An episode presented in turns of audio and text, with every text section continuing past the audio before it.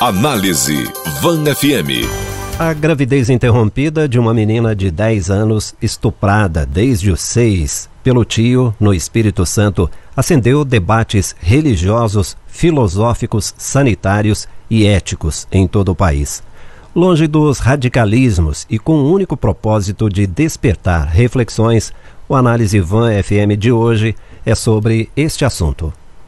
Infelizmente, casos terríveis como o da menina de 10 anos que engravidou após ser abusada sucessivamente pelo tio no Espírito Santo acontecem no Brasil todos os dias. Dados oficiais apontam que a cada quatro horas, quatro menores de 14 anos são estupradas no país. Dos 1.024 abortos permitidos por razões médicas entre janeiro e junho deste ano, 35 foram de meninas nesta faixa etária.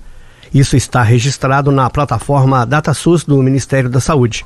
Em 2019, o total foi de 72, média de um a cada cinco dias.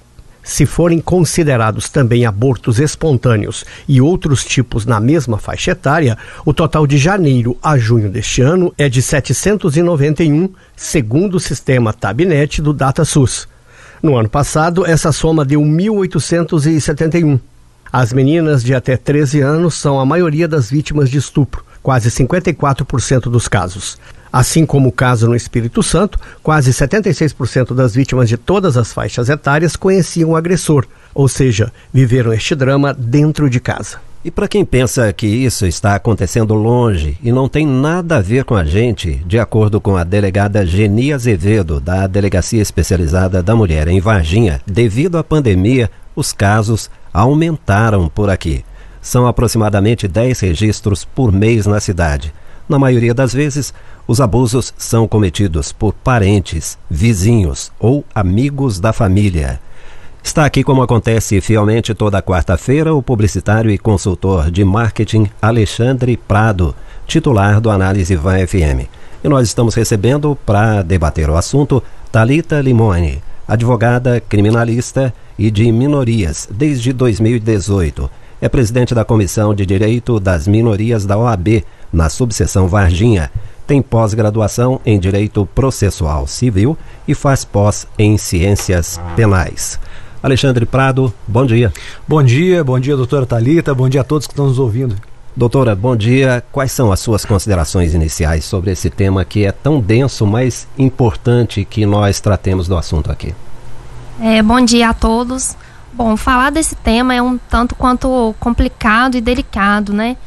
É, e eu acredito que é, seja impossível tratar sobre ele sem falar é, um pouco sobre o fanatismo. É, quer seja ele religioso, político partidário. É, o que nós vimos nesse caso, né, estampado em todos os jornais, é que o fanatismo religioso levou muitas pessoas a desconsiderarem de fato o sofrimento dessa criança, né? É, que passou é, quatro anos sendo estuprada por um familiar. E esses fanáticos religiosos, e é bom é, salientar essa expressão fanáticos, é, eles dessa forma é, se desvincularam totalmente da criança e voltaram todos os seus argumentos para o feto, né? É, Hoje em dia existe essa polarização muito grande entre aqueles pró-vida, é, contra o aborto em qualquer circunstância e tudo mais.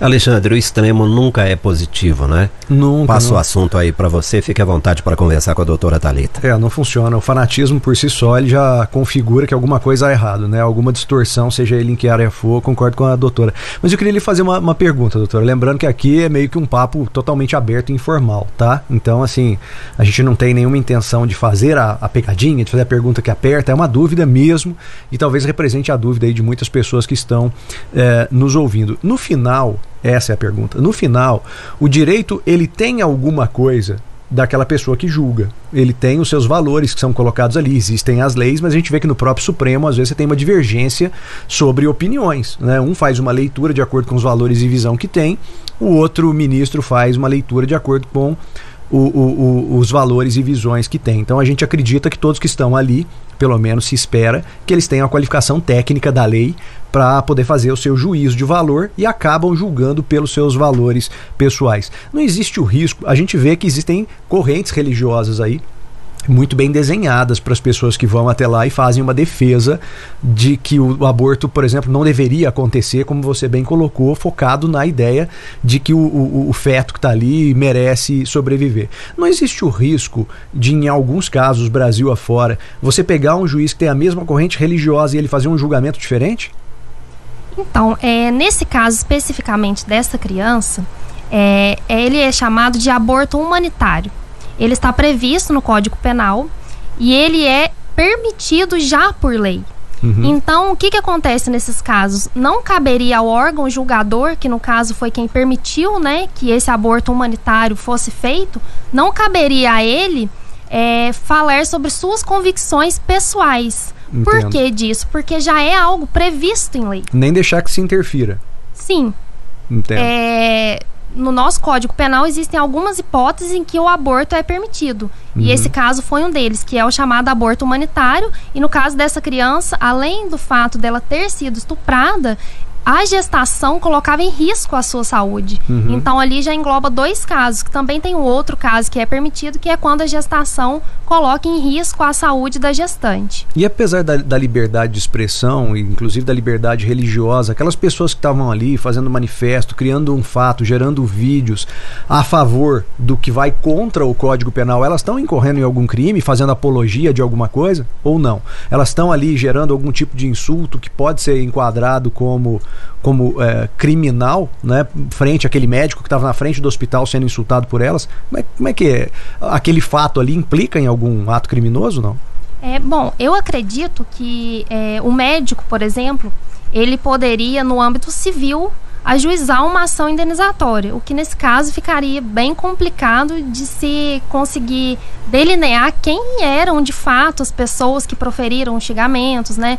É, chamaram ele de assassino sim, sim. e tudo mais. Ficaria meio complicado. É, mas no âmbito civil daria sim para ajuizar uma ação indenizatória tanto o médico quanto a menina, né, que também foi chamada de assassina e diversos outros uhum. xingamentos, né, que foram é, capitaneados aí por a, não tem como deixar de falar no nome dela, né? A famosa uhum. Brenda Winder, que é uhum. uma extremista, né? E que foi quem é, levou esse pessoal para lá, divulgou o endereço do hospital, o nome da criança, enfim. Ela sim, nesse caso, é, poderá e com certeza irá responder criminalmente por ter divulgado informações sigilosas, né? uhum. né? Porque quando é um processo que envolve menor, ele é todo sigiloso, essas informações não poderiam ter sido divulgadas. Isso é em função do a, a dificuldade de qualificar ali um, um crime que parece que se for, pela sua fala, eu estou entendendo que se fosse um número reduzido de pessoas, fossem três pessoas que estivessem na porta ali, uma pessoa que estivesse ali gritando, filmando, chamando ele de assassino,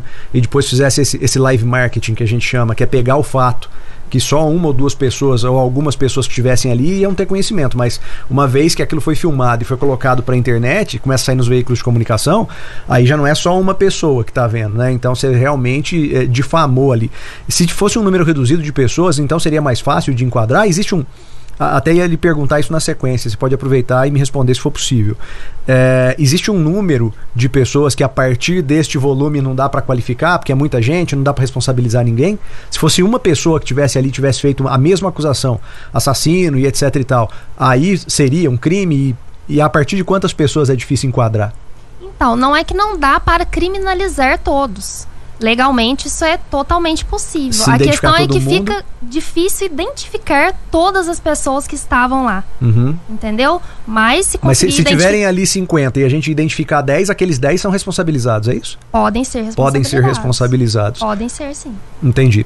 E como é que a, a justiça lida com essa questão ideológica, às vezes da opinião pública é, não que ela toda esteja a favor daqueles manifestantes que ali estavam. Eu, particularmente, não estou. Acho um absurdo, né? Mas aí é a minha opinião pessoal. Sempre repito aqui, nem é a opinião da rádio, é a minha opinião pessoal. Mas suponhamos aí que metade da população tenha a, a, opinião de concordar com aquelas pessoas que estavam ali. A gente sabe que tem muita gente que pensa assim, tanto é que muitas tiveram tranquilidade de estar lá na porta. Como é que a justiça vê essa, essa questão, ela simplesmente não se afeta em relação a isso. Há, há um pouco tempo atrás, eu não lembro qual foi o ministro do Supremo que diz que não importava a opinião pública, né? Até foi algo que foi muito viralizado e comentado aí. A justiça enxerga assim, ou seja, não importa, porque tem hora que a gente vê que a opinião pública tem um peso danado nas decisões judiciais, isso é uma distorção ou não? Como é que, como é que funciona isso? Bom, do ponto de vista jurídico, é, uma das características mais importantes para um juiz, um desembargador, é a imparcialidade.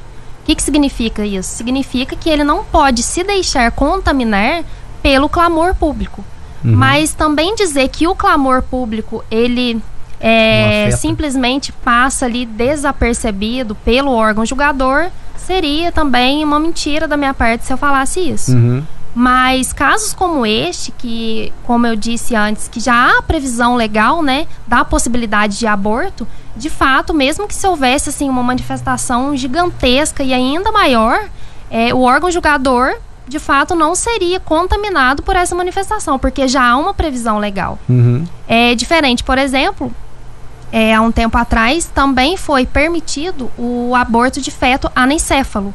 E isso não está previsto na lei especificamente. Foi uhum. uma construção jurisprudencial que a gente fala. Uhum. Então houveram diversas manifestações para tentar impedir né, que o STF permitisse essa hipótese de aborto de feto anencéfalo. Uhum. E isso, com certeza, deve ter influenciado todos os órgãos julgadores, mas que no final das contas acabaram por é, deixar permitido o aborto nesses casos. Algumas matérias publicadas né, pela imprensa, pela grande imprensa, é, colocam que houve um agravante pelo fato da menina engravidar. Né? E a, gente, assim, o leigo aqui, né, o, o afegão médio, né, o leigo, ele olha para essa situação e fala assim: como é que pode ter agravante numa situação dessa? O estupro de, de uma criança de 10 anos por parte de um, de um, de um parente que já havia sido preso né, por tráfico de droga e alguns outros crimes, foi libertado em, em 2018, se não me engano, e que estava abusando de, de, uma sobrinha e tal. Como é que pode ter agravante disso?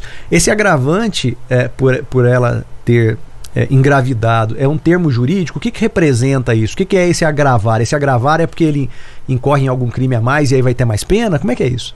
Então, do ponto, do ponto de vista jurídico, é assim: todo artigo que define uma pena para um crime, ele tem lá o seu caput, que é o título.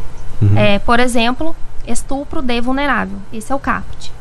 E existem as agravantes. O que, que significa isso? Significa que um crime que foi cometido sob determinadas circunstâncias, de determinada forma, ou que causou determinadas consequências, a pena dele vai ser ainda maior.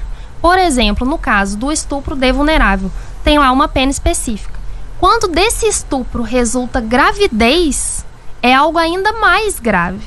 É como você disse, parece que não tem como piorar, mas de fato tem, né? Porque além dela ter sido estuprada, advindo disso ainda gerou uma gravidez, né? Então, é, tem-se que a pena ela é maior para esses casos. Alexandre, eu vou pedir para participar dessa conversa. Chegou aqui para o 3015 1123, que é o WhatsApp do Jornal de Vanguarda, uma pergunta que eu acho muito interessante. Chegaram várias, mas essa aqui eu acho que merece uma atenção diferenciada, porque envolve uma educadora. O caso de uma professora que se manifestou no Facebook, ela julgou que a menina não foi violentada, e sim ela é, é, houve uma, uma relação, um relacionamento consentido durante quatro anos seguidos. Porque no tempo certo ela não reclamou para a família, porque ela não alertou que estava sendo violentada. A professora, logo em seguida, apagou o post no Facebook porque a repercussão foi muito negativa. E mesmo ela tendo apagado esse post, ela pode ser processada pela manifestação que fez? Bom, essa eu li essa manifestação dela e foi muito infeliz tanto do ponto de vista jurídico como ético e moral. Primeiro do ponto de vista jurídico, porque mesmo na hipótese que a gente sabe que não é verdade, mas mesmo na hipótese que, essa criança tivesse consentido e tudo mais, é, relação sexual com menor de 14 anos é crime. E isso não importa se a criança consentiu, se a criança já teve outras relações sexuais anteriores, isso não interessa do ponto de vista jurídico. Então a gente já começa por aí.